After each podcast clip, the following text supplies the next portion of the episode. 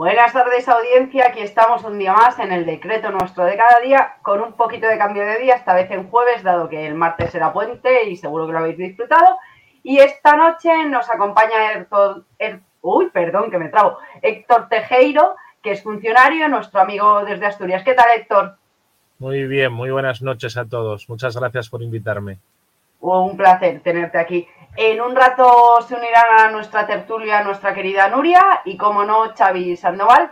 Esta semana nuestro compañero Gerardo, por motivos personales, no puede estar, pero bueno, le vamos a echar un poquito menos de menos porque tenemos un asturiano con nosotros. Y sin más, saludar a nuestra audiencia tanto de YouTube como de Twitch, que ya sabéis que emitimos por ambos lugares. Vamos con el COVID mientras se incorporan nuestros dos contertulianos eh, que luego hablaremos de si nuestra constitución está o no pasada de moda, desfasada o anticuada, como lo queramos llamar. Pero mientras vamos a hablar un poquito de las últimas noticias Así por resumir. Lo último que ha dicho el gobierno es que alarga o prorroga seis meses más la rebaja del IVA de las mascarillas, que estaban en un 21, la dejan en un 4. Qué bonito, que sin más. ¿Qué medida, qué medida tan, no sé, sorprendente, ¿no? Quizá. Pues sí. Efectiva, efectiva, es una medida efectiva. Si no tienes para mascarillas, no vas a tener, haya el IVA que haya, pero bueno, creo yo.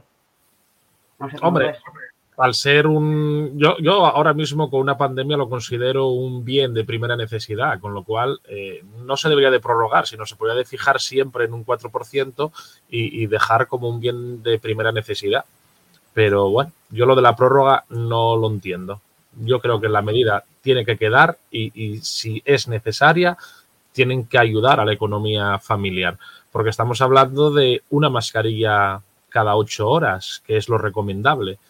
Con lo cual la gente yo creo que se pasa más de, 8 horas con la mascarilla puesta, muchos se pasarán 16 horas y estamos hablando de dos mascarillas al día. Eso, si lo multiplicamos por una cifra de 50 céntimos, aunque sea 75, si nos ponemos con una FP2, aunque ya sabemos que comprando paquetes mayores nos salen más económicas, pues ya estamos hablando de un pellizco más que, lógicamente, si no tienes para mascarillas, mala economía tienes, pero si eso lo sumas al pellizco de la luz, al pellizco o más que pellizco, a la patada de la gasolina, del gas, del diésel, pues eh, todo suma y todo el resto. Y, de la comida, o sea, eh, he ido ya a la, bueno, pues a la carnicería, sin más, así, simple. Los precios, pero es que me lo dice la carnicera, es que se los están subiendo cada semana, claro, los tienen que subir, o sea, pero una bestialidad en comparación con el año pasado. Ya no te hablo solo de la carne, el pollo, que es algo más asequible, por decirlo así, pero ha subido. Eh, las tonterías estas que ponemos, tipo quesos con mango, con piña, con arándanos y chorraditas varias que ponemos en la mesa en Navidades y tal, ah, se han disparado. Lo que tú dices, el gaso y tal. Pero bueno, eh, sí, es que lo de las mascarillas yo no, ni, no entender. O sea, esto es como las... No, parece un poco las ayudas del volcán, que mira a ver si habían llegado o siguen sin llegar. Es que lo sepáis. Querida audiencia, las ayudas del volcán se están quejando todos de que, bueno, la burocracia es la que es, Sánchez ha enviado a Bolaños allí para que lo, dicen que para que lo agilice, no lo acabo yo de ver, y se ven declaraciones del tipo de no os quejéis que las del Filomena llegaron seis meses después.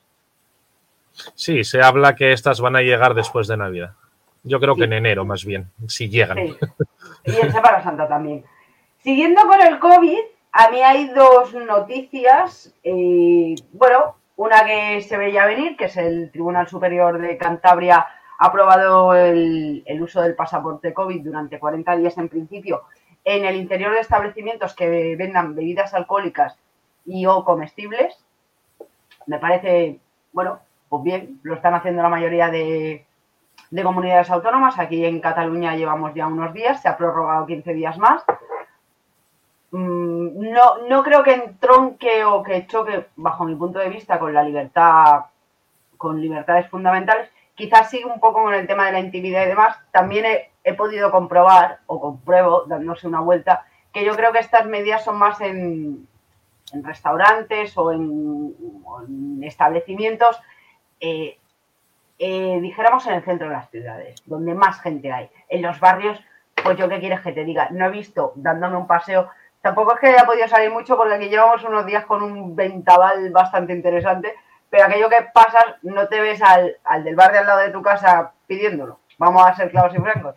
Es más, lo comentaba ahora con un amigo que tiene un hostelería en Cantabria, en un pueblo pequeñito que todos se conocen porque son muy pocos, y me decía, pero Quiero decir, eh, no sé tú, pero creo que esto, Gerardo vive en un sitio pequeño relativamente, os conocéis todos, todo el mundo sabe, porque además en, poblaciones pequeñas todo el mundo se vacunó mucho antes que en grandes ciudades. Sí. Parece un poco chorra que el del bar de al lado de tu casa, en un pueblo de 100 habitantes, esté allí pidiendo el, el QR. Bueno, yo sinceramente no soy partidario del pasaporte COVID. Mm, yo creo que tener el pasaporte COVID no nos exime de, ser portadores del virus. No, no, no, no, lo han dicho. Claro. Entonces, mm, ¿de qué me sirve enseñar el código QR para entrar? No me sirve de nada. O yo considero que no me sirve de nada. Yo sí que sería eh, más estricto en cuanto a la vacunación y yo lo, lo pondría como obligatoria estamos hablando de, algo que, es una pandemia mundial que consiguió paralizar el mundo durante mucho tiempo, que por culpa de esta pandemia nos están subiendo los, los, precios de todo, como antes comentábamos, y yo creo que la salud general está por encima de de un pensamiento personal, por decirlo de alguna manera, o de, o de una ideología sobre la vacuna o demás. Entonces, mm, yo obligaría a todo el mundo a vacunarse, igual que estamos todos obligados a tener un DNI o un pasaporte si queremos viajar, pues la vacuna debería ser. ¿Tú estás a favor de la medida entonces que ha aprobado Austria? Austria, como país que moderno, vamos a decirlo así, ha aprobado una medida y ha dicho, se acabó, pum eh, multa de hasta 3.600 euros a los mayores de 14 años que estén sin vacunar. Pues sí. Ahí lo dejo. Tú puedes elegir. Esto es como el coche. Puedes elegir mantener el límite de velocidad o pagar la multa. Pues esto es lo mismo. O te vacunas o pagas multa. Pues, pues sí, pues sí. Pues yo, eh, hombre, no sería tan tres mil y pico euros de multa. Aquí no podemos ser tan drásticos, ¿eh? Porque la gente no, no está para pagar. Vamos, bromas aparte, se tendría que hacer un tipo de multa un poco más asequible. Hay que tener en cuenta que los, los sueldos en Austria o en muchos países de Europa no tienen nada que ver con, con, la media de sueldo que tenemos en España. Pero sí, sí, pero yo sí que veo necesario que toda la población, porque tenemos que, tenemos que hacer unidad, tenemos que ir todos a una y tenemos que erradicar el virus que estamos viendo, que acabamos de pasar una buena temporada, pero que está subiendo, subiendo, subiendo y que volvemos otra vez a entrar en unos niveles eh, un poco ya. Bueno, pues, pues los niveles son que en España, y te doy la razón, estamos ya en un 290 de incidencia acumulada, pero comunidades como Navarra está en 881 y País Vasco en 712. Son niveles altos. Aquí en Cataluña andábamos alrededor de 350, creo recordar, hablo de memoria. Lo que sí me da la, y te da la razón son los datos que he localizado hoy eh, a través de Internet, que son los contagios según edad y estado de vacunación. Eh, los contagios, mm, en la franja, por ejemplo, la franja que más me ha llamado la atención son la de, dijéramos, eh, de 60-69 años, los no vacunados tienen, dijéramos, una, una tasa de contagio del 23,5, los vacunados. Los no vacunados saltan a 181,5. Claro. La franja de edad de 70-79, vacunados un 23,6, no vacunados 182,7. Claro, y luego el problema de esa gente que no está vacunada es que lo que va a hacer va a volver a saturar los hospitales y cuando una persona que está vacunada necesite un hospital porque te puede venir con más carga vírica, aunque estés vacunado y necesitar de un hospital, van a estar las camas ocupadas por aquellos que estaban en contra de la vacuna. Y yo creo que eso no es justo porque la sanidad la estamos pagando y sosteniendo entre todos. Entonces vamos en igualdad de oportunidades. Todos vacunados porque todos aunamos fuerzas para superar una pandemia y entonces ahora vamos todos en igualdad claro, el que no se quiere vacunar, yo considero que si no te quieres vacunar es que no ves el riesgo, es que no le tienes miedo y, hombre, tenemos la sanidad universal, pero mm, entre una persona vacunada y otra no vacunada era para decirle que no se puede hacer, no es ético, ni moral, ni, ni, ni nada por el estilo. Para decirle, oiga, usted se tenía que haber vacunado, ahora mira en la que estamos metidos por su culpa. Bueno, es que lo que tú dices de los hospitales de momento no, la mayoría de comunidades mantienen más o menos el, índice de, ocupación de UCIs, pero por ejemplo en La Rioja la ocupación de UCIs, de camas UCIs ya va por el 22%. Y estamos hablando de que el 22 está. Claro, y, luego eso, eso es economía también. Eh, nos ponemos a echar cuánto cuesta una cama de hospital y sobre todo una cama de UCI. Entonces, ¿qué estamos haciendo con la sanidad pública? Eh, Nos la estamos cargando. Y por otro lado, eh, me apuntan, es verdad, que la incidencia acumulada, sí, eh, debería tener el dato de esta mañana, la incidencia acumulada en España ha subido ya 305. He dicho 290 y son 305. Y por otro lado está el tema de la vacunación infantil. No voy a entrar a valorar, si yo si tuviera hijos, que no los tengo, con lo cual no voy a entrar, puedo entrar a valorar lo que yo creo ahora sin tener hijos, que es que yo les vacunaría cada uno con sus niños hace lo que le plazca y tal, porque estamos hablando de menores de edad que no tienen poder de decisión. Estamos hablando de menores de edad. Ahora cada comunidad autónoma ya han decidido que la vacuna es segura, con una dosis reducida, bueno, han hecho los cálculos y demás. Yo creo que en el momento que varias agencias, la, Europea del Medicamento y la Española y tal, lo aprueban, quiero creer que, si bien es cierto que nadie sabemos los efectos a largo plazo, pero ni en nosotros, ni en ellos, ni en nadie. Ok, hasta ahí todos de acuerdo. Y ahora cada comunidad autónoma decide cómo lo hace. Es que esto es muy chupi.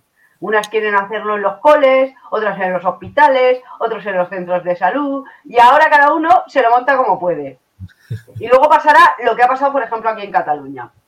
Me cuentan que en Cataluña el otro día, pues hay centros, lo han centralizado todos en centros, en vacunómetros de estos centros de vacunación Bueno, pues el otro día me fui a Barcelona, en Montjuic, parece ser que, a pesar de que vayas con cita, pues se les agotaron las dosis para la tercera dosis. Aparte de que hay un cacao maravillado. Comento. Resulta que yo eh, me toca la tercera dosis a la misma par que a mis padres, semana arriba, semana abajo. Creo que mi madre una semana antes, yo la del medio, mi padre el siguiente o algo así. A mi padre ya le habían enviado el mensaje, a mi madre también, que ya tiene cita para su tercera dosis, y yo, que pertenezco al grupo de riesgo, digo, pues me voy a pedir la cita. Meto mis datos y me dice, ah, no, no. Pues qué cosa más rara. He llamado hoy a mi centro de salud y tengo que, tengo que agradecer que he escrito un mail y me han llamado al cabo de dos horas para contarme que resulta que si te has vacunado, creo que es, me ha dicho la chica, no quiero mentir, con AstraZeneca seguro y creo que la otra era Janssen, a los cinco meses ya te dejan vacunar de la tercera dosis. Pero si eres de Pfizer, te tienes que esperar, como yo, te tienes que esperar que cumpla los seis meses. Como yo no los he cumplido, por eso no me dejan vacunarme. Pero leo luego que lo quieren bajar a tres meses y dices tú, ahora lo queremos bajar a tres meses, que vamos a ir todos como borreguitos para tener pasaporte COVID. Claro. Pero tienes que vacunar a todos los niños de España, o a la inmensa mayoría. Vamos a decir a todos no, porque como esto es cosa de los, de los padres, sí, sí. y no tenemos dosis y añades el problema, y ahora tú comentas tú cómo lo ves, en los casos de padres separados. Que uno diga que sí, yo no voy a decir que la madre o que el padre, que uno diga que sí y el otro diga que Yo mm, es que no sé, porque claro, esto, ah, lo más aparte, y puede parecer muy de chiste, pero puede acarrear problemas del tipo judicial porque el padre quiera uno de los dos progenitores quiera vacunar a su hijo, el otro diga que no, y con custodias compartidas y demás puede ser un percal bastante interesante. Porque aparte, si a uno de los dos, y esto va para toda la audiencia que nos esté oyendo, como abogada lo digo, que a nadie se le ocurra eh, si se le da el caso de vacunarle sin el consentimiento del otro progenitor y, o mm, haciendo trampas, porque el percal puede ser bastante interesante a nivel legal. Yo no sé cómo ves tú esto de ahora los seis meses, pero lo bajamos a los tres, pero encima los niños, ¿tú crees que hay vacunas para todos? Porque yo creo que no. Bueno, vacunas para todos será difícil, pero con el tema de la vacunación es que vamos a tener que acabar haciendo una, tesis doctoral de a ver con qué laboratorio, a ver cuánto tiempo, a ver qué espero y a ver según la edad. Es terrible porque cada vez que el gobierno sale a decirnos algo con la vacunación, pues es la tónica general que tiene el gobierno. Yo creo que casi improvisar. Eh, te quería también hacer un comentario con el tema de, los niños. A veces eh, se llega a cuestiones judiciales hasta por elegir en qué centro matriculan al hijo, con lo cual, ¿qué va a pasar con la vacuna? Por supuesto que se va a llegar, yo estoy convencido y seguro de que se va a llegar en algunos casos a, a los tribunales. Lo que yo sí diría, no solo a esas familias, sino a todas, que piensen en, lo mejor para sus hijos, que es lo que deben de pesar siempre. Y la mayoría de las veces las utilizan a, esas criaturas como monedas de cambio. Y por otro lado, pues no, seguramente no vayamos a tener vacunas para todo y sobre todo si juntamos los que van a cumplir los cinco meses con los de cuatro y con los de tres meses. Estamos hablando de mucha gente, no de cuatro ni de cinco, estaremos hablando ya de sumando a los niños de millones. Y ahí pues tendremos el problema de, que no llegan. Si está pasando a día de hoy en Cataluña que con cita llegas y no tienen vacuna, pues imagínate eh, qué pasará cuando de repente se saturen las líneas de petición de cita de bueno, la Sí, eso, eso, eso ha pasado aquí cuando dijeron que iban, bueno, pues mucha gente. Yo, pues mira, me dio por ahí y me bajé el pasaporte COVID eh, cuando tuve las dos, las dos dosis.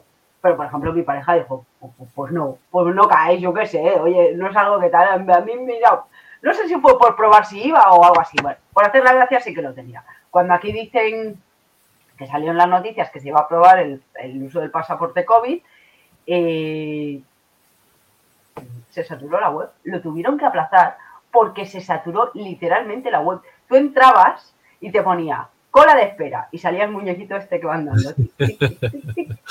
350.000 personas delante. Y luego le dabas y no descargaba. Y aparte de lo que comentábamos, me ha venido a la cabeza eh, un tema que, seguro que Noria, si estuviera aquí, nos, nos, daría la razón. además de las personas o parejas separadas y las personas Mm, en este caso sobre todo mujeres, o, casi todas mujeres, por no decir todas, víctimas de violencia de género que no tienen ningún tipo de contacto con el otro progenitor, se va a usar el tema de vacunas o alguien, o alguien se le ha pensado de la misma manera que hay excepciones para esto, en el caso, bueno, no sé si lo sabes, y si no lo sabes te comento, y que además se hizo famoso el tema a raíz del famoso eh, tema televisivo Antonio David Flores, eh, Rocío Carrasco. El tema de empadronar a un hijo cuando los padres están separados en otra localidad diferente a, la que a la que donde está empadronado. Técnicamente se hace falta en esos casos la firma de los dos progenitores cuando es un menor. Vale. Hay excepciones en muchos ayuntamientos, entre ellos el que donde lo hizo el señor Flores, para estos casos de violencia de género, de no contacto, de tal. ¿Qué pasará ahora con el tema de vacunas? ¿Alguien va a hacer algún tipo de excepción? Ya tenemos aquí a nuestra querida Nuria, que seguro que lo Hola, perdón, no estaba hija mía, que estamos, que no llegamos. Hola Héctor, yo a ti no te conocía. Encantadísima de la, de la vida de estar aquí. ¿Qué tal? Igualmente, Nuria. Porque estaba escuchando, pero no, sabía, no sé muy bien a qué os estabais refiriendo. He llegado cuando el tema de la violencia de género y las vacunas, no sé lo que estabais hablando.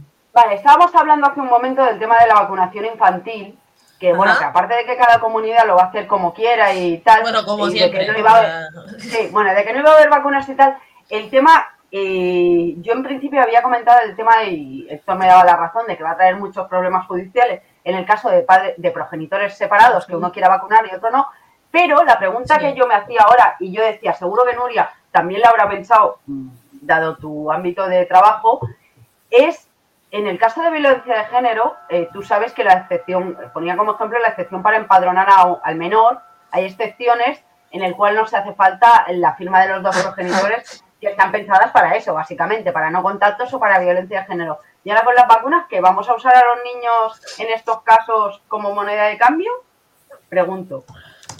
¿De chantaje?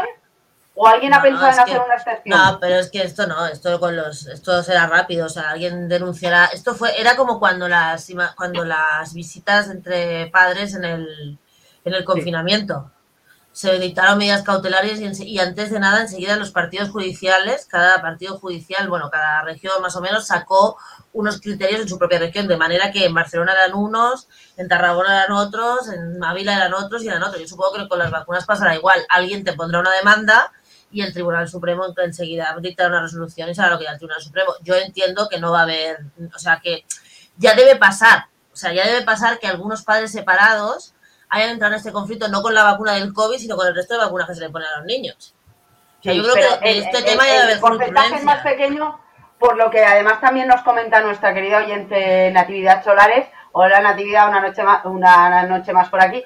Que a veces el miedo de que les pase algo a los menores por vacunarse es más fuerte que lo que en realidad es. Por eso muchos padres son poco o serán poco receptivos. Eso es verdad. Me ha sorprendido con gente que he estado hablando que están vacunados ambos progenitores, no están separados ni nada, y se están pensando el hecho de vacunar a sus hijos. Yo me queda un poco... No tengo hijos, ¿eh? Yo no sé si alguno, Héctor, gasta. No, yo tampoco, no, no. Vaya, necesitamos a alguien con hijos para que nos dé la opinión. Querida audiencia. No, pero,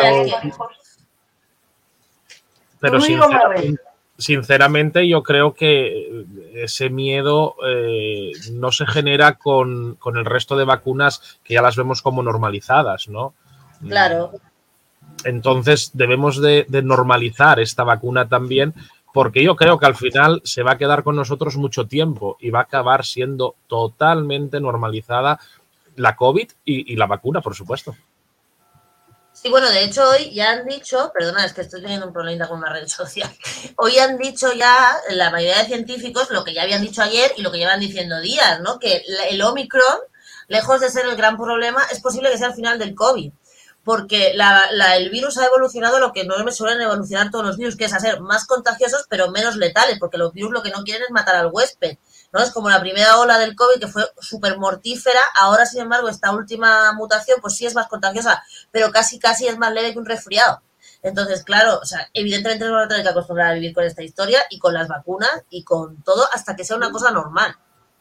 Pero bueno, como comentaba el otro día, lo que dije en el último programa de los abuelitos de la, de la mesa de atrás en la cafetería de ¿No te acuerdas de cuando la gente se moría de gripe? Pues lo mismo. Y ahora este, hemos normalizado pasar una gripe que bueno, te deja más o menos fastidiado. Evidentemente, si tienes algún tipo de patología previa o problemas de salud y tal, te puede, te puede llevar a la muerte, de, la gente se sigue muriendo de gripe, pero tenemos normalizada la vacuna de la gripe, el pasar Sí, pero por lo que parece la vacuna del, de, o sea, el Omicron este concretamente, que hablo del Omicron por el pollo absolutamente mm, desproporcionado que se montó. Eh, no es ni siquiera como una gripe, es como un puñetero resfriado. Te pica la garganta, te salen dos mocos y las que chutas. No te da ni fiebre es que, según ha dicho Israel, además, que como hay que tenerlo muy en cuenta y muy presente las opiniones, porque es donde Omicron salió o, vieron, se detectó por primera vez, han dicho que las, vacunas son efectivas y que es mucho menos letal, evidentemente, incluso mejor que pillar la variante Delta. Claro, claro, si la variante la sigue siendo la más mortífera y la más contagiosa de momento. Esto es puñetero resfriado. De hecho, no se ha registrado ninguna muerte con la variante Omicron, que no quiere decir que no haya habido alguna, porque de los cuatro que se detectan es porque hay 400 por ahí, ¿sabes? Pero la cosa es así. Pues cuando quieras, después de que hemos hecho un bonito repaso un poco a, a, que las ayudas siguen sin llevar y al tema de COVID, incluidas las multas, el TSJ de Cantabria y demás, podemos pasar al tema, ¿no? Que empezamos con el tema, empezamos con el tema. El tema tenía que haber sido la semana pasada por problemas técnicos, no se pudo celebrar, pero aquí estamos nosotros tres para hablar de la Constitución una semanita más tarde, bueno, unos días más tarde, pero tampoco pasa nada, ¿no? Porque cada vez que cada vez que llega el día de la Constitución se plantea la misma historia. Hay que reformar la Constitución, entonces yo quiero que hagamos una, una ronda, si quieres, Héctor, porque por, por deferencia, como nos conocemos, ¿tú qué crees que hay que reformar la Constitución? No, yo considero que no hay que reformar la Constitución. Es más, considero que se debe considerar, valga la redundancia, un instrumento fundacional de, nuestra democracia, igual que lo hace, por ejemplo, Reino Unido, teniendo una de las constituciones pues, más antiguas del mundo. ¿no?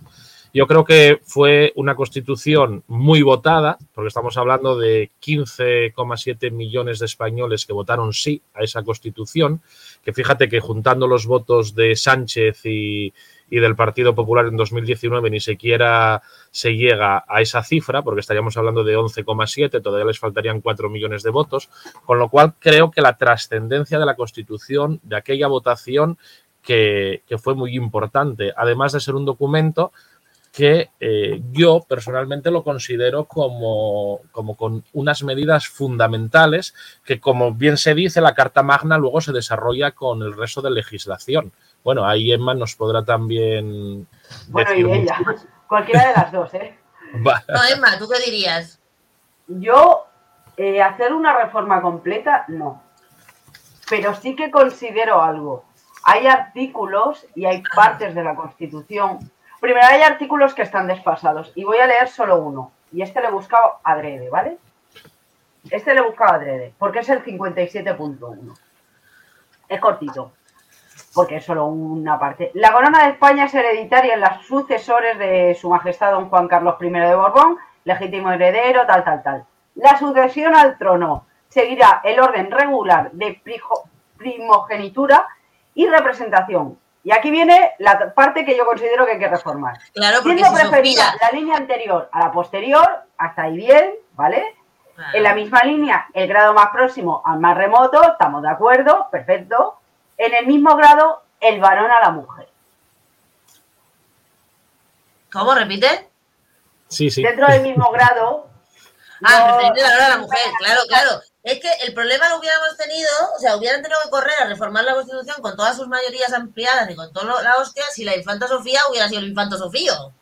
¿Vale? Porque en el mismo grado y hubieran tenido primero a la Leonor y luego hubieran tenido un niño, el que hubiera reinado sería el niño, aunque fuera el más pequeño. Lo cual hubiera sido un pollo considerable. Estas cosas yo creo que sí, como hay otras, por ejemplo, para hacer según qué reformas se exigen a día de hoy dos tercios de la Cámara. A día de hoy es casi imposible conseguir esas mayorías porque la Cámara desde el 78 hasta hoy ha evolucionado mucho. Yo no digo una reforma integral, pero sí que es verdad que hay cosas que en el 78 funcionaban, pero a día de hoy no o faltan cosas porque estamos hablando de que nuestra Constitución, a pesar de que goza de buena salud, como dirían muchos, tiene 43 años. No, por ejemplo, falta todo lo que sea referencia a Europa. No dice nada. Correcto. Eh, es que no estábamos en Europa, no estábamos en Europa. Ni teníamos eh, pensamiento de tal tampoco, o sea, no yo, no yo no quiero cambiar, o sea, vamos a ver, coincido con Héctor en muchas cosas y la primera de ellos es que tenemos una constitución que nos dota de unos derechos y libertades que ya quisieran muchos países. Hasta ahí estamos de acuerdo. Que se cumplan no. Eh, exacto, luego, luego te coges, hay artículos que dicen los 10 artículos de la Constitución que nunca se cumplen y tal. Pero hay otras que, primero, no se habla de Europa, segundo, yo creo que este artículo en dentro del mismo grado, el varón a la mujer, bueno, esto ya está pasaico de moda, o sea, pero es que eso es no llenamos de evolucionar la igualdad. luego perdona, luego entonca esto con el, 14 de la igualdad y demás, y vamos avanzando en una sociedad que queremos que sea igualitaria, ahora los grupos feministas son grupos de, de presión, en el 78 ni existían grupos feministas y menos depresión. Entonces, han sucedido cosas o hemos avanzado y hay cosas que habría que no coger la constitución, romperla, tirarla y hacer una nueva, pero hay cositas que yo creo que sí están una mica pasadas ya de modita.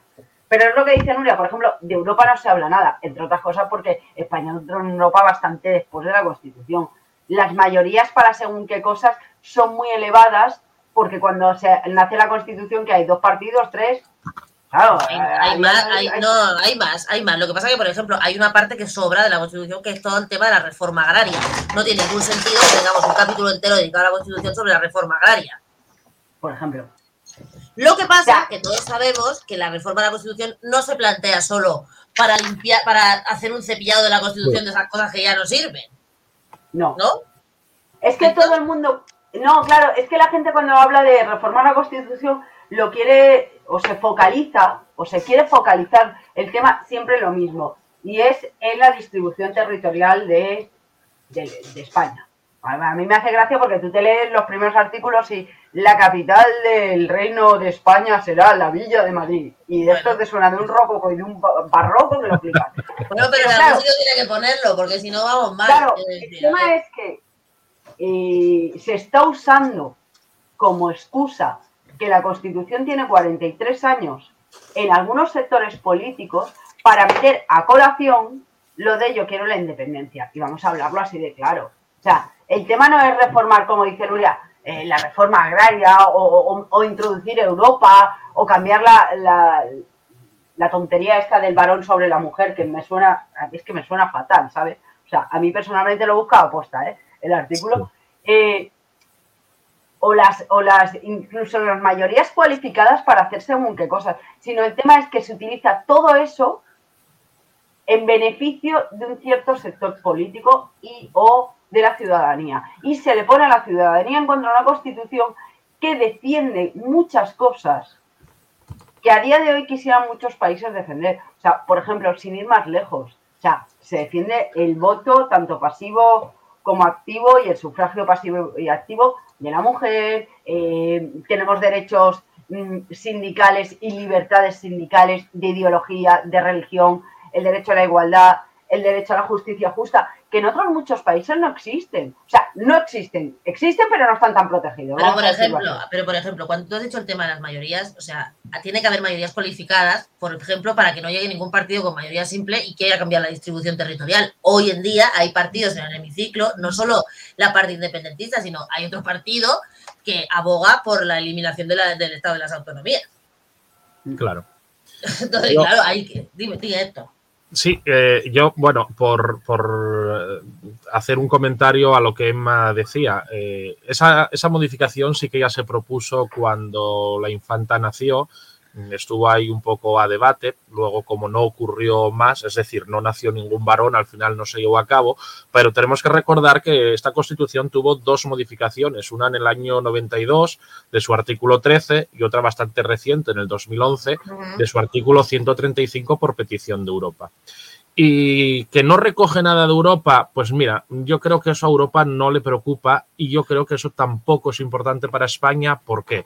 Porque si nos comparamos con otros países de la Unión Europea, como Bélgica o Luxemburgo, que son, por decirlo de alguna manera, el corazón de las reuniones, estamos hablando que Bélgica tiene una constitución de 1831 y Luxemburgo de 1868 con lo cual la nuestra es casi actual al lado de la de ellos, ¿no? Si nos ponemos a comparar con los Países Bajos, pues estamos también en 1814, 15, Noruega, Holanda, incluso Irlanda en 1937. No, no es una de las constituciones eh, más viejas o longevas. Bueno, lo que pasa es que nosotros hemos tenido más. Hemos tenido un chorro de constituciones en el siglo XIX, en el siglo XX, importante. Los otros países han tenido una. Esta sería la, novena constitución, si contamos el Estatuto Real de 1834 como constitución. Y, sí que está siendo una de las que más duran, porque creo recordar que hubo una que duró 47 años y estábamos por 43. La de 1876 estuvo 47 años en, en vigor y estaba por 43, con lo cual estamos ahí en una lucha activa a ver si si conseguimos llegar a los 47 o sobrepasarlos, ¿no? Sí, claro, te refieres a la de la Segunda República, ¿no? Que era del 31, duró del 31 al 78, ¿no? No, hombre, porque la Segunda República duró 6 años. Claro, esa, esa, no, esa duró 8 años. Me estoy refiriendo a la de 1876. Ah, una ah, vale, sí, sí, sí, vale, sí, sí, sí, sí, me he ido, claro, la de la República duró hasta que llegó Don Francisco. Hasta el 39, hasta el 39. hasta que llegó Paco, Paco y la rebaja. Exacto. Hemos hablado alguna vez eh, eh, en el programa de política activa, lo hablábamos un día a raíz de leyes así, la ley del, o sea, eh, de leyes preconstitucionales, que todavía hay unas pocas en España. Joder, el Código Civil. Bueno, la ley de periodismo, creo que es el, el convenio de periodismo, la ley del periodista o tal, es preconstitucional. O sea, y a la gente esto como periodista, yo me pregunto, yo no soy periodista, soy licenciado en Derecho. ¿No le preocupa? O sea, el Código Civil tiene más años que la ponga. Oye, pero funciona. Código civil es de Napoleón. Imagínate, bien hecho está. O sea, déjate, déjate. Lo que pasa es que el Código civil sí que es verdad que se ha ido reformando. Sí, claro. Como la Constitución, que vamos haciendo como parchitos. Pero yo no creo, o sea, yo coger la Constitución, que la tengo aquí, un poco tostadilla, pero está. Eso, eso es, de cuando, es en la carrera. Es de cuando, exacto, es de cuando estudiábamos, ¿no? Sí, la tengo desde entonces. Oye, mira, es lo, que te ahorra que cuando duran tanto, pero ha salido buena. Yo no creo que este tenga, yo no sé cómo lo ve la audiencia y tal, pero creo que además en su momento para la época, o sea, a mí la excusa esta de, no, es que es de padres fundadores y no lo hizo una mujer. Bueno, sí, es que estamos hablando del 78. Centrémonos un poco en cuándo se escribe. Pero yo creo que para la época en la que fue redactada, se redactó muy bien. O sea, eh, tuvimos mucha suerte con, las personas que redactaron el texto y con todo lo que se recogió en el texto. Eh, tema financiación, derechos, deberes, o sea, mm, no lo sé, o sea, te la lees y cosas que sí, que verdad no se cumplen o que la gente no entiende como lo de todo el mundo tiene derecho a la vivienda digna y... Eso lo podíamos explicar, eso lo podíamos explicar el tema de los derechos sociales, de la cuarta hora de derechos sociales. Porque esto la gente se cree que todo el mundo tiene una vivienda digna, significa que el Estado te tiene que dar una vivienda. Correcto. Esto, esto no estaba pensado así. esto no estaba pensado así. Cuando bueno, viviendas dignas se estaban dando antes de la Constitución y yo creo que más cantidad que actualmente en la democracia. Más que dar, se estaba dando la posibilidad de que se compraran, porque dar, dar no se daba un carajo. Entonces, bueno, lo que... se alquilaban y luego se compraban a un precio muy asequible. Claro, claro, pero la gente... Como era vivienda de obreros, porque, bueno, aquí tenemos un montón de, barriadas por toda España, pues el alquiler era también a un precio muy asequible. Entonces, yo creo que en ese aspecto se hizo mucho más por la vivienda antes que después de la Constitución. Bueno, yo creo que no tiene nada que ver. Yo creo que lo que no tiene nada que ver es el entorno. O sea, la, la, situación social, demográfica y económica que tenemos ahora nada tiene que ver con cuando se hacían viviendas de protección oficial para todo el mundo, ¿no? Pero lo que vengo a decir es que la gente cree que porque la Constitución pone todo el mundo tiene una vivienda digna, realmente tiene derecho a que el Estado le dé unas llaves de un piso o una casa by the face y ya está. Eso no es así. Hay un montón de, hay un montón de, derechos en la Constitución, están ahí, que son los derechos de cuarta generación, como por ejemplo el derecho a la vivienda o el derecho al trabajo, ¿vale? Que es igual que la gente también dice, es que tengo que tener un trabajo y tal. Lo que significa eso no es que el Estado vaya a, garantizarte un trabajo, el que tú quieras, o una vivienda a la que te venga a ti bien. Lo que dice, lo que obliga es al Estado a hacer políticas públicas para promocionar y a intentar llegar a que haya eh, vivienda digna, trabajo digno y todos, los, todos estos llamados derechos sociales. ¿Vale? Eso es lo que significan esos derechos. No son derechos objetivos que puedas ir a reclamar como los derechos fundamentales, la tutela judicial efectiva, el derecho a la igualdad, el derecho a la no discriminación, la, la, Esos sí son derechos que tú puedes invocar en un tribunal, pero el de no puedes ir a invocar a un tribunal el derecho a la vivienda como tal, me explico, no sé si la, no sé si me explico para que la gente lo entienda, pero es que es, muy... a ver, es que yo, por ejemplo, se lo tuve que explicar eh, a mi mejor amigo, eh, bueno, estaba estudiando un tema y le salió, salió a debate esto y dijo, oye, pues qué mejor que consultar. Y dije, no, es un error, digo, la gente se cree esto, digo, está pensado de esta manera. Pero, por ejemplo, era como algo que leía mientras preparaba el programa, Estados Unidos eh, puso una queja o se quejó de que nuestra constitución eh, perdón, proclama lo de... Mm, mm, mm, se garantiza, es el artículo 16, ¿ok? Se garantiza la libertad ideológica, religiosa y de culto de los individuos y comunidades sin más limitación que la necesaria para el mantenimiento del orden público, ¿vale? Exacto. Bueno, pues Estados Unidos decía que no, que no éramos todos iguales, porque ponía como ejemplo lo de la casilla de la declaración de Sí. Y es real. Pero eso que. realmente ellos alegaban que no todas las religiones son iguales en España porque las minoritarias no gozan de, los mismos privilegios y ponían como ejemplo lo de la casilla de la Iglesia Católica. A lo que yo, cuando he leído el artículo, he pensado, bueno, pues es que no deben saber en Estados Unidos que tienen la opción de a obra social o a partes iguales. O sea, no está los Estados Unidos, los Estados Unidos han reconocido que la religión satánica está discriminada por el Estado. Sí. O sea, quiero decir, ese es el nivelazo, ¿me explico? Pero, claro, es que está discriminado. El, mismo artículo trataba del derecho a la vivienda digna, perdón, a la vivienda digna y de la libertad ideológica en estos términos. Yo he pensado, pues yo no sé, o yo me he leído otra constitución, o la he estudiado otra, que va a ser que no, porque además saqué muy buena nota en constitucional, que lo sepa toda la audiencia, fue una de las... era, era, fácil, era, era fácil. Era, fácil y era entretenida, la verdad es que es algo que yo entiendo que si no te gusta el derecho te puede parecer soporífero, pero sí que es verdad que estudiarla está bien y saber cómo funciona. Pero oye, yo personalmente cambiarla entera no, perfilar algunos temas, insisto, sí, el 57.1 lo perfilaba. ¿Y, qué otras, ¿Y qué otros derechos creéis que faltan en la Constitución? Pregunto también a la audiencia que nos está viendo, ¿eh? que participe, ¿qué derechos creéis que deberíamos de, de, introducir o de quitar? Yo creo pues, que... Héctor, y, eh, Héctor y Emma. Yo creo que... Gerardo otras veces, perdón. Ah, no te preocupes, no pasa nada. Somos muy amigos, Gerardo y yo. Ya, ya, perdón, perdón. Con lo cual no nos vamos a enfadar ninguno de los dos. Pues yo creo que eh, como faltar, faltar, yo no diría que faltase nada. ¿Por qué? Porque como dije antes, luego para eso están las leyes para desarrollar cualquier cosa que, estuviera en la Constitución. Entonces, tanto como que España no va a funcionar por no tener una constitución más actualizada, más moderna o, una constitución nueva, no creo que, eso vaya a ser un problema bueno, ya veis que inicié diciendo que me gustaría que fuese un instrumento que se utilizase como un instrumento fundacional, la Constitución, de, lo que es eh, la democracia de hoy. Entonces, eh, yo creo que de lo que en lo que lo que España ahora mismo se tiene que centrar es en el día a día desarrollando nuevas leyes y actualizando otras cosas, pero como dijo Mariano Rajoy estos días atrás, oiga, lo que funciona no lo toque.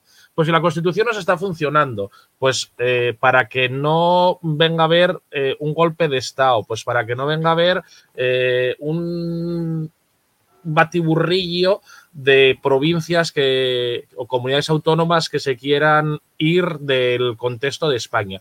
Pues déjalo, Déjalo. ¿Pero tú crees que hay un batiburrillo de comunidades autónomas que se quieren ir? Yo creo que no, es un rollo fíjate lo que te digo. Yo creo que hay una, y, pero bueno, pero que puede ser peligroso e, e, ese, ese tema, porque en el momento, aquí en España yo creo que vamos según las modas, y en el momento en el que uno del paso, pues el otro dice, ah, bueno, pues si ellos sí, yo también. Pero yo pensaría también un poco eh, en lo que pasó en Europa. ¿Qué pasó con el Brexit? ¿Cómo están? ¿Cómo les afectó irse de Europa?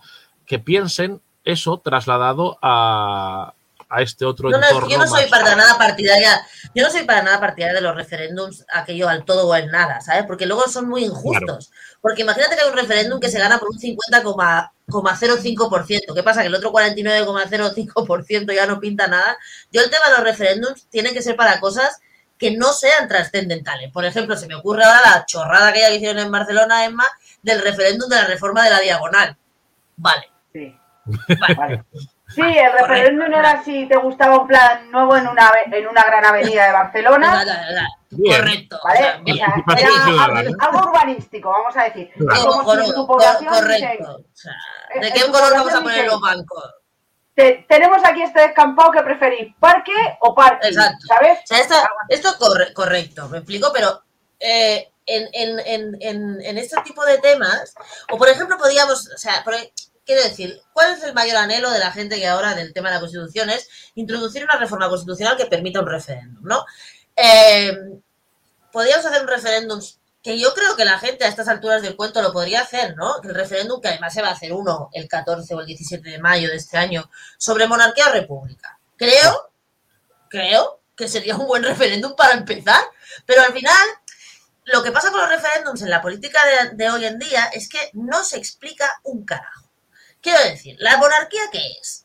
En, en puridad, ¿qué es? Un alto cuerpo diplomático no es otra cosa, al final eh, un alto cuerpo diplomático que tiene sus funciones y que no sé qué, no sé cuánto. Entonces, un referéndum debería preguntar, oiga, ¿quiere usted seguir teniendo este mismo modelo de representación del Estado, no sé qué, no sé cuánto? Pero lo que pasa es que no sé, yo tengo la sensación de que no se puede hacer nada porque la política es tan cutre y tan del tweet y tan, y tan de, de, poco pedagogía que podemos votar cualquier mierda. O sea, en serio me parece, como por ejemplo lo del Brexit, ¿vale? Ojo que yo, yo soy totalmente republicana, pero, pero, pero, pero, ah, pero entiendo que no estamos en condiciones de que, o sea, no estamos en condiciones. La política, el juego político no está a la altura de lo que la ciudadanía necesita para, para hacer referéndums realmente vinculantes sobre cosas que importen. No es que, aparte, yo, perdona, yo creo que el tema no es tanto, la gente no tiene, en general, la preparación, ya sea porque no quiere, porque pero no tiene nada que ver, o sea, ni tener estudios ni tal.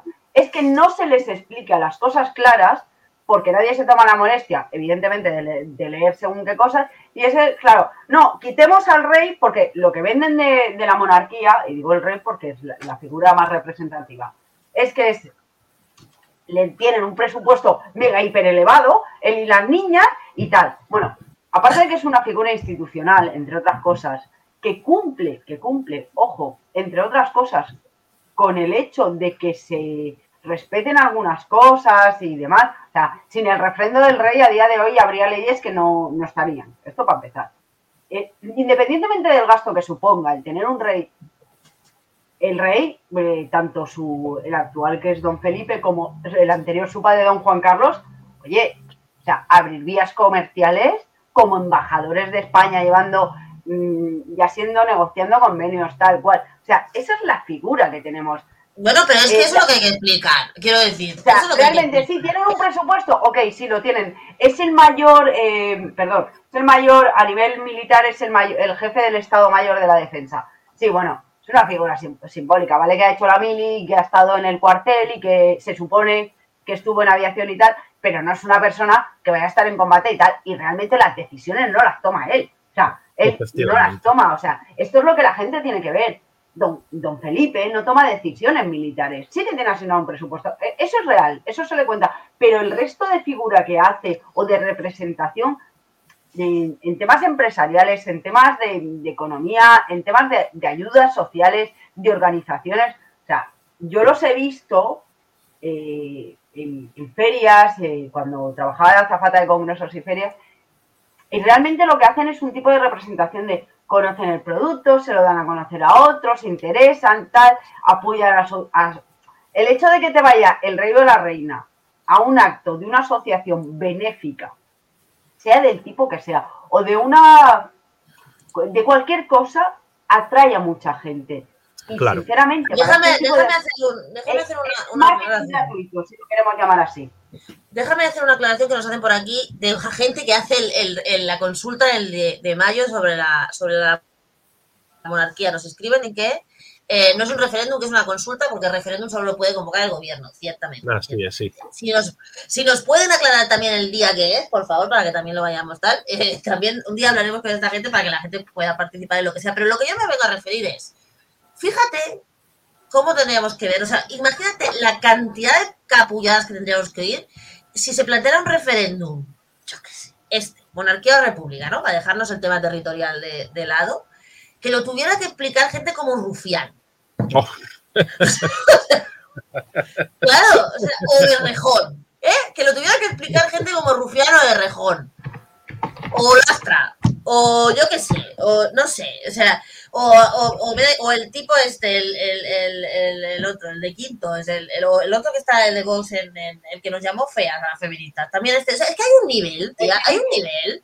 No, en serio, otro. No, es que en serio, o sea, no, el rufián, el rufián, que, para mí es el, el, anti, el antipolítico, ¿vale? El tío que solo vive un oportunista, claro. Exacto, solo vive del tuitazo, no importa una mierda lo que diga, no tiene ningún fondo, hoy digo digo, mañana digo digo, me da igual, o sea, pero claro, como él hay un montón de gente, ¿no? Y, el tío, pues claro, o sea, además con la, con la triste figura que tenemos en España de que ese tipo, esta rufia, pues tiene las llaves del gobierno, ¿no? Porque realmente necesitan ese tal. Imaginaros ese tipo de política, ese tipo de discursos en un referéndum del todo o nada. O sea, yo como país en este momento, yo soy una tía republicana de izquierda, de todo lo que te da, te juro que no me atrevo a meterme en esa lid con ese tipo de gentuza. Porque es lo que apunta Natividad en el chat, que la ella cree que la Constitución está bien como está y que los que lo quieren modificar serían por y para su interés. Y esto es real. O sea, para el interés de todos, no. El que quiere hacer monarquía-república es porque le interesa. El que quiere hacer eh, una, una, lo diré, una de esto, una partición territorial diferente, es porque le interesa políticamente hablando. Es que le podría interesar hoy a Cataluña, pero pasado mañana, yo qué sé, pues al, al, a donde tú vives, al, ¿cómo se llama? Al consejo donde tú vives. O sea, imagínate que el consejo donde vivís vosotros, ahí en Asturias, dice, oye, que yo me quiero hacer independiente, que paso de los asturianos, que paso de los españoles, paso a todo el mundo. Porque los asturianos es un poco así. Ojo que yo creo que en Cataluña lo que interesa es jugar al juego de yo lo pido y ojalá que no me lo den. Efectivamente, efectivamente. Claro, claro que sí. Yo lo pido y ojalá que no me lo den, porque como me lo den, me dudo claro. Hombre, claro. Claro, sí. es que tú no vives aquí, pero tú luego le preguntas a la gente eh, que es independentista. Yo tengo amigas, y Nuria conoce, con las que pueda, yo tengo en concreto una amiga con la que puedo hablar de este tema, aunque nuestras opiniones sean así, y lo hemos hablado. Y yo le dije, vale, ¿y cómo pagamos las pensiones? Y, claro. Y, cómo nos subvencionamos? Porque, claro, la financiación. ¿Y cómo pagas esto? Y me decían, digo, no, tía, digo, es que si tú planteas una independencia a estos niveles, lo mínimo que tienes que tener es un plan económico, social, de sanidad, de educación, de tal, de cual, de pascual. No, y aliados no, no, pero mira Euskadi, no, es que Euskadi lleva con su, con su modelo de financiación de, de convenio ASCO o de concierto en Navarra, es que llevan desde antes de la Constitución, es que llevan muchísimos años igual. pero igualmente necesitan las ayudas de Europa. Europa ya dijo que territorio que se independice, territorio que hasta luego Lucas. Claro. claro. dejarme, dejarme que haga el apunte. Dejarme que haga el apunte. La consulta sobre monarquía o república es el 14 de mayo del 2022, me lo están chivando por aquí por el chat, y está organizada por asociaciones, plataformas, personas de formaciones políticas, pero a título personal. Entonces, eh, será una consulta obvio no vinculante, pero yo digo, a mí no me parecería mal que hubiera una, una disposición adicional en la Constitución, que para eso no hace falta la gran mayoría del copón, eh, que dijera que se podrían, se podrían convocar consultas. El problema de tener la herramienta de que se puedan convocar consultas es, o sea, ¿en qué, ¿en qué términos se van a poder convocar? Porque para eso sí necesitaríamos una mayoría totalmente reforzada, porque si no, cualquier gobierno de turno en minoría podría empezar a convocar consultas sobre cualquier cosa con tal de mantenerse en el poder. Ese es el tema. A mí no me parece mal que haya una herramienta para convocar una consulta. Es que no me parece nada mal. O sea, por ejemplo, cuando lo de la OTAN. Pero yo no creo que. Pero la Constitución prohíbe que se haga una consulta. No es que no lo contempla. Todo lo tiene que contemplar, solo lo puede convocar el gobierno. Entonces, a mí no me parece mal que haya una herramienta que diga, mire, pues se pueden convocar consultas y lo pide el 80% de la Cámara. Pero mm, los periódicos también hacen consultas. Eh, eh, te quiero decir. No, lo que la gente lo que quiere, o sea, lo que estamos hablando supongo que es referéndums vinculantes. Claro, pero, pero eso, si no lo organiza el gobierno, ¿quién lo va a organizar? No, tiene que organizarlo el gobierno. Lo que pasa que ahora lo que pasa es que no lo puede organizar nadie, si o sea, no lo puede convocar nadie ni organizar nadie si el gobierno no quiere. Entonces, lo que yo digo es que se explique bien si es verdad o no, porque luego también la prensa juega como le da la gana. Si es que no se puede convocar ningún referéndum en ningún lado, que se expliquen que hay. Y si no se puede convocar ningún referéndum, ¿qué instrumento ¿Vale? A mí me parece bien si es, un, si es un instrumento de calidad democrática, si a mí no me importa que lo haya.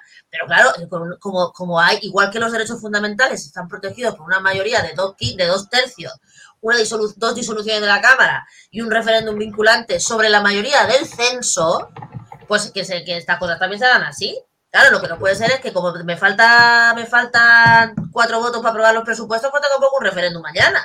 Claro. Eh, ese es el problema. Aquí en España nos cansamos de votar. Lo vimos ahora con las elecciones del 2019, la caída de la participación de un 70 y pico a un 66%. Es que nos cansamos de ir a votar y de no ver los resultados que votamos en muchas ocasiones. Entonces, eh, ¿para qué? Y luego, si vamos referente a república o monarquía, ¿qué es? ¿Que la república va a estar gratis? ¿Van a ser voluntarios? No, claro que no. O sea, claro que no. es que nos lo están demostrando. Eh, hay un partido, Podemos, que nos vendió el oro y el moro del buenismo, que nos dijo que cuando llegase al gobierno las cosas, que cuando llegase al poder las cosas iban a cambiar y cambiaron, pero para ellos, sí. Eso te iba a decir, para algunos cambiaron muchísimo. O sea, han cambiado, pero muchísimo. De hecho, ahora nos vamos a reducir el sueldo y luego tienen la cara de decir, no, es que lo donamos a nuestro partido. Oye, perdón. de Me da igual lo que hagas con ese dinero porque me estás costando el mismo dinero que la persona de al lado, con lo cual yo voy a tener que seguir pagando los mismos o más impuestos para mantenerte a ti. A mí lo que me interesa es que sea verdad y tú cobres 2.000 euros en vez de 6.000 y a mí me reduzcas la carga impositiva que tengo alrededor. Entonces, bueno, ya estamos un poco cansados de vender humos. Déjame que vaya un momento a los chats, que tengo varios comentarios por ahí. Hay un comentario en el chat que nos dice que sí se puede convocar un referéndum, pero que hacen falta tres cuartas partes del Parlamento. Y supongo que también una mayoría en el Senado, o sea, el copón. Pues ya está, pues ya tenemos la bueno, pregunta resuelta. Cuando he ah. leído el comentario y eh, que yo sepa, es el artículo 92 de la Constitución que dice que las decisiones políticas de especial trascendencia podrán ser sometidas a referéndum consultivo a los ciudadanos. Que tiene que ser convocado por el rey mediante propuesta del presidente del gobierno, previamente autorizada por los tres cuartos de la Cámara. Ojo que tres cuartos de la Cámara es mucho. Y una ley orgánica regulará las condiciones y el procedimiento de las distintas modalidades de referéndum de esta Constitución. O sea, vamos a decir, que para hacer un referéndum vinculante no quieren. Y no quieren por una sencilla razón. No, pero bueno, es igual, imagínate. Porque vinculante te arriesgas primero a que te voten, unos sí, otros no, o vete tú a saber. Porque claro, tú lo puedes convocar un domingo, como ha sido este pasado de puente, y la mitad ni te votan. Y segundo, porque la otra mitad no saben ni que están votando y votarán lo que les rote. Así de claro. No, pero vamos a ver que está bien, pero... Tiene razón. los partidos políticos de hoy mienten y la última noticia del señor de Podemos ha salido esta tarde y nos la ha pasado nuestro querido compañero Gerardo, que dice así, Pablo Iglesias en lucha por la custodia de sus hijos. Llevará a juicio a, su, a, su, a su ex Irene Montero. O sea, si están acabando entre ellos así, bueno, bueno, esa, esa, esa, noticia hay que, hay que comprobarla porque no sé si la cuenta es la de la ABC, que es la que ha pasado, o no hay que comprobarla. Pero lo que yo te digo es, eh, a veces no hacen falta el referéndum vinculante, ni siquiera consultivo. Por ejemplo, cuando se proclama la Segunda República, no hay ningún referéndum. Hay unas elecciones en las que ganan todos los partidos republicanos claramente y el rey se pega, coge la de Diego y se pira. No hubo ningún referéndum. ¿Ok? O sea, no lo, no lo hubo, se fue, Alfonso XIII se pegó el piro y se acabó, ¿no? Entonces, eh, las cosas pasan cuando tienen que pasar. Pero lo que yo digo es, a mí no me parece mal que haya un referéndum consultivo de las cosas que tengan que, ser. O sea, de hecho, de hecho, cuando se hizo la reforma de la Constitución para poner la deuda por encima de cualquier gasto, me parecía una cosa lo suficientemente importante para que se lo hubiera consultado al ciudadano. Porque eso sí repercute directamente en los bolsillos de todo el mundo. Pues Porque si tenemos que pagar la deuda antes que las pensiones, creo que es un tema bastante de calado de Estado para que lo hubieran preguntado a la gente. Y sin embargo, eso se hizo así en media hora, pim pam, pim pam, y se acabó el rollo. Entonces las cosas tienen que hablarse, claramente. Repito, va a No eso lo había que hacer porque Europa nos apretaba. Claro, exactamente. Exactamente. Entonces, fíjate tú, fíjate tú de lo que estamos hablando, ¿no? Entonces, oye, la gente tiene que saber lo que hay, la gente tiene que saber que los referéndums pues sirven para lo que sirven y que, que el poder históricamente solo convoca referéndums para ganarlos. Por ejemplo, los de Escocia. Mira, a, mí, a toda esta gente que se queja de la Constitución, hay que tener en cuenta que gracias a la Constitución que tenemos, a pesar de que se impuso el estado de alarma, se ha demostrado que no era constitucional. Porque la Constitución, si de algo nos protege, es de nuestra libertad de movimientos, de circulación y demás.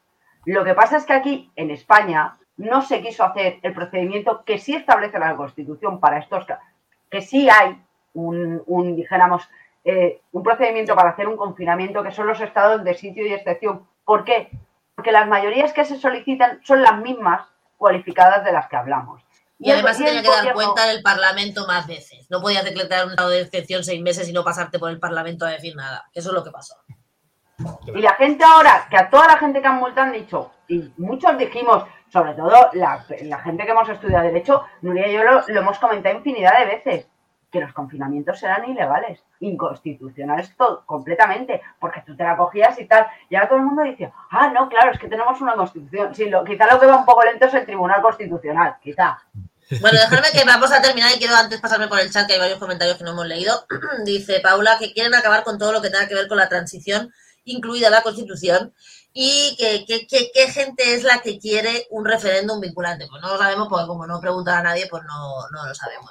Estamos en los últimos minutos, familia. Eh, ha sido un placer, perdonad que llegue tarde, pero he estado haciendo una entrevista que vamos a sacar con el Día de los, por, por el Día de los Derechos Humanos, que es mañana, eh, una entrevista transatlántica a nuestro país hermano, a, la Cámara Federal de Diputados de México, y acá el, cambio horario tiene estas cosas, pero esto ya os lo, haremos saber mañana. En cualquier caso, ha sido un placer. Héctor, estoy encantada, espero verte mucho más por aquí. Cuando queráis, a vuestra disposición. un placer participar siempre. Querida Emma, nos vemos por aquí. Nos vemos pronto. Me alegro de haber compartido una noche más mesa con Héctor, que Héctor y yo ya nos conocíamos. Héctor ya queda fichado. Esto queda fichado. Muchas gracias. Hay que grabar su nombre aquí en la frente, pero bueno, perdón. Esto queda fichado. Y a toda nuestra audiencia que participa a través del chat y a toda la gente que nos está viendo, muchísimas gracias. Como siempre tenéis este programa colgado en nuestro canal de YouTube, tenéis nuestra programación habitual y aquí nos vemos dentro de una semana, bueno, el próximo martes, en el decreto nuestro de cada día.